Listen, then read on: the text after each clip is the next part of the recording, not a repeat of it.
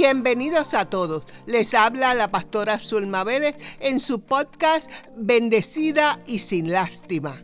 Este podcast está diseñado para traer una perspectiva diferente a nuestro caminar con Dios. Oro y espero que esta palabra llegue hasta lo más profundo de su alma, toque su corazón y le inspire a transformar su vida con la ayuda del Espíritu Santo. ¡Comenzamos! Hermanos, y voy a hablar de las cosas que son realmente importantes. Nosotros andamos en tiempos que creemos que hay muchas cosas que son importantes y llamamos importantes a cosas que realmente no lo son. Hemos estado caminando por muchos lugares en las cuales las cosas que realmente son importantes las estamos descuidando. Las cosas que realmente tienen que ver con nuestra salvación, tienen que saber con la paz que sobrepasa de entendimiento. Ha cambiado nuestro estilo. Consideramos a veces muchas cosas importantes que a la larga y a la corta nos damos cuenta que no fueron tan importantes. A la larga del camino, a través de darnos golpes, darnos contra la pared, caernos y todo. Y gracias a Dios que nos levantamos. Porque todos caemos. Denle un aplauso al Señor, déleselo. Porque todos todos en un momento dado como que resbalamos, pero gracias a Dios que siempre hay alguien que nos levanta. Y si no nos levanta algún hermano o alguna hermana, el mismo Dios que está en los cielos nos dice, no te detengas, no te detengas, sigue adelante, levántate, porque esa es tu obligación, levántate en el nombre de Jesús. Y vamos a hablar, y para manera de introducción, vamos al Salmo 127, el versículo 1. Es un salmo conocidísimo, hermanos. Yo voy a hablar de algo que usted conoce de memoria, pero que toca nuestros corazones. Es muy importante que tú y yo vivamos vida examinándonos, que si examinar no nos duele, a mí me duele, usted no crea. No crea que le traje hoy un mensaje que se lo estoy diciendo a usted. Yo me puse en time out antes, ¿ok? Yo me puse en time out, yo lloré delante del Señor, yo pataleteé, todas las cosas que hacemos las mujeres aquí entre nosotras, muchachas. Ah, todas esas cosas antes de traer esto. Y miren, el Salmo 127 dice, si Jehová no edificare la casa, en vano trabajan los que la edifican. Si Jehová no guardare la ciudad, en vano vela la guardia. Y en esta, en esta noche, vamos, miren, hay algo bien hermoso. Este Salmo 127, 1 dice, si Jehová no edificare la casa, en vano trabajan los que la edifican. ¿Qué está hablándonos el salmista? Miren hermano, nos está diciendo que vivir alejado de Dios no vale la pena que vivir alejado de Dios no vale la pena. Y es más, nos dice que es inútil construir una casa si Jehová no está en el proceso. Y usted dirá, es que yo no estoy construyendo ninguna casa, pero aquel que está comprando y construyendo una casa, le digo que si Dios no está en el proceso, si tú crees que es por tus habilidades, porque te gustó y el banco te la dio, comenzamos mal. Porque Dios siempre está en los procesos de nuestra vida. Dios siempre está en nuestros asuntos porque desde el principio Él quiso estar en nuestros asuntos. Porque Juan 3:16 dice que porque de tal manera amó Dios al mundo que ha enviado a su Hijo Jesucristo para que tú y yo no nos perdiéramos y tuviéramos vida eterna. Por lo tanto, el mismo Dios del cielo debe estar en los asuntos de nuestras casas si en algún momento dado de nuestras vidas no estuvo Dios en el proceso de edificación de mi casa, este es el día que hizo el Señor. Este es el día que hizo el Señor. ¿Usted sabe para qué lo hizo? Para que hagamos un inventario de nuestra vida. Para que nos dirijamos a que digamos ahorita, yo y mi casa vamos a servirle al Señor. Nunca es tarde. Nunca es tarde para empezar de nuevo. Nunca es tarde para enmendar lo torcido. Nunca es tarde para enderezarnos en el camino. Nunca es tarde. ¿Verdad que no?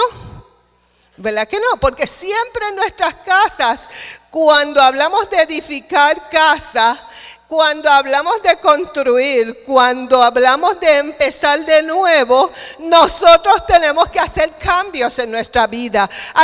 acompáñame a Colosenses capítulo 2, los versículos 6 y 7. Colosenses 2, 6, vamos hasta el 8. Miren hermano, para empezar de nuevo o para construir una casa, tenemos que poner a Cristo como fundamento. Ay hermana, yo me lo sé memoria, pero hemos fallado en ponerlo como fundamento. Muchos de nuestros problemas ocurren cuando nos desviamos un poquito del camino del Señor. Colosenses 2, 6 al 7 nos dice, y voy a leer hasta el 8. Por tanto, de la manera que habéis recibido al Señor, ¿qué nos dice? Andad en él. Como nos dice, arraigados y sobreedificados en él y confirmados en la fe, así como habéis sido enseñados, abundando en acciones de gracia. Para que miren, mirad que nadie os engañe por medio de filosofía y huecas sutilezas, según las tradiciones de los hombres, conforme a los rudimentos del mundo y no según Cristo. Esta es la época que hay, mire, hay filosofías nuevas, hay estilos de vida nuevos. En nuestro vecindario, en su trabajo, en donde quiera que vamos, vemos estilos de vida diferentes a lo que la palabra del Señor dice. En el medio que vivimos en estos últimos tiempos hay mucha violencia. Hay mucha falta de respeto. Pero ¿qué nos dice? no nos dice la palabra. Mirad que nadie os engañe por medio de filosofía y huecas sutileza. Así es que para yo empezar de nuevo, para yo enmendar los errores cometidos, tengo que empezar a poner nuevamente al fundamento a Cristo en mi casa. Hermana, no me dice nada nuevo. En algún momento hemos descuidado el fundamento. En algún momento de nuestras vidas hemos descuidado el fundamento. Y algunas cosas que nos han pasado es porque hemos descuidado el fundamento que es Cristo. Y yo no estoy hablando que usted se perdió, no estoy hablando de eso. Cada uno de nosotros reconocemos en qué momento en nuestras vidas hemos olvidado el fundamento tan importante que es en Cristo. Se nos ha olvidado que Jesucristo es el Señor. Que Él es el Señor de mi casa, que Él es el Señor de mi trabajo, que Él es el Señor de todo, que nada me pertenece sino a Él se nos, se nos olvidan esos fundamentos. A veces cuando estamos muy acomodados, el yo-yo sube y el yo-yo baja. Yo sí sé, yo pude, mira lo que me compré, yo me lo compré porque yo me la sé toda, esto me sale bien, este trabajo lo conseguí y se me olvida que el fundamento de todo es Cristo. Sea fiel a Dios, guárdese hermano y Dios cuidará de usted por amor a usted, por obediencia, por las promesas que Él nos ha dado. Él es el Dios que cumple todas las promesas. Tú y yo prometemos y mañana se nos olvida, pero Dios cumple todas sus promesas. Y hasta ahorita las promesas que Él ha hecho a su pueblo se han cumplido.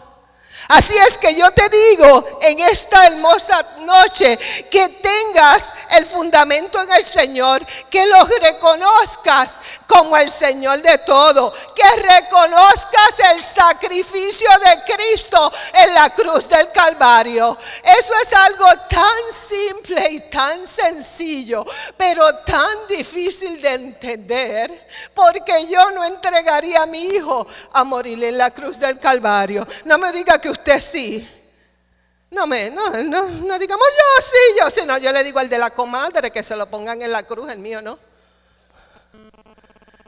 El de la comadre, sí, el mío, no, que muera otro por el perdón. Pero Cristo pagó el precio por amor a ti y a mí. No se nos puede olvidar ese fundamento.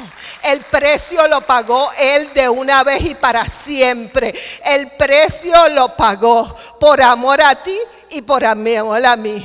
¿Qué estoy haciendo? Nuevamente poniendo mi casa en orden. Nuevamente poniendo mi vida en orden. Nuevamente acordándome de las cosas que son importantes.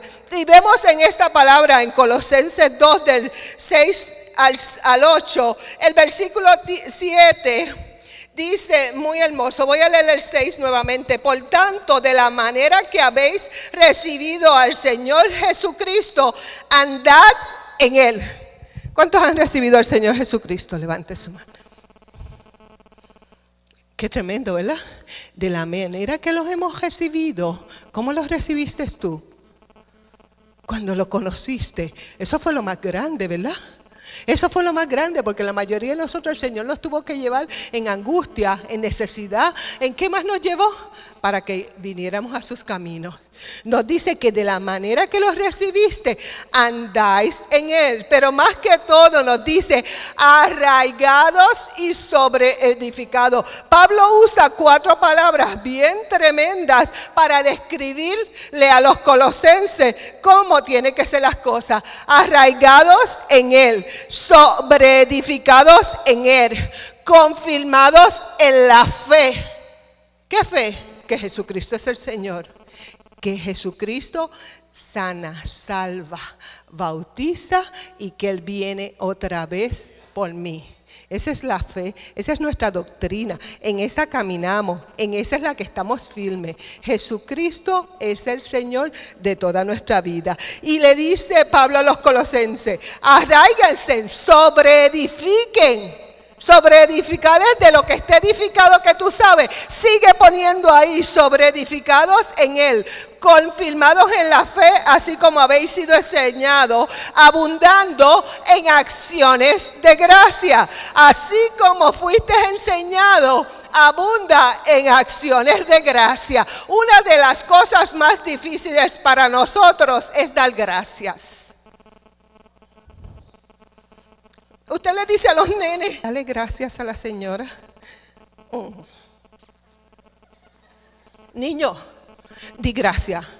Desde pequeño, como que se nos es difícil decir perdón y gracias, como que no está en nuestro vocabulario, ¿verdad?